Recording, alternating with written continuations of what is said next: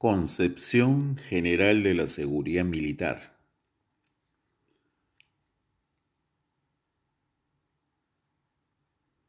Cuando nosotros escuchamos esta, esta frase,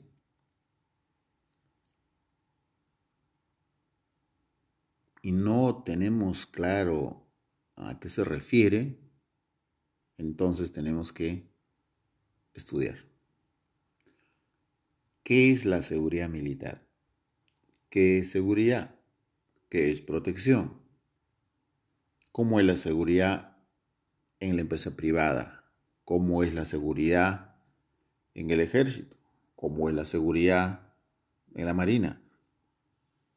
¿Cómo es la seguridad en Estados Unidos? La concepción general de la seguridad militar en la Fuerza Aérea es muy particular si queremos compararlo con otras realidades.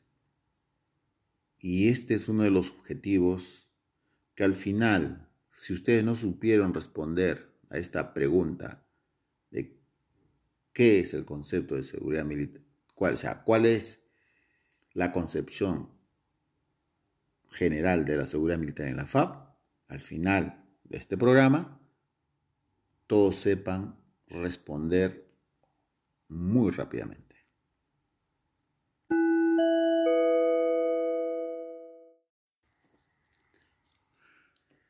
Definición de activo crítico.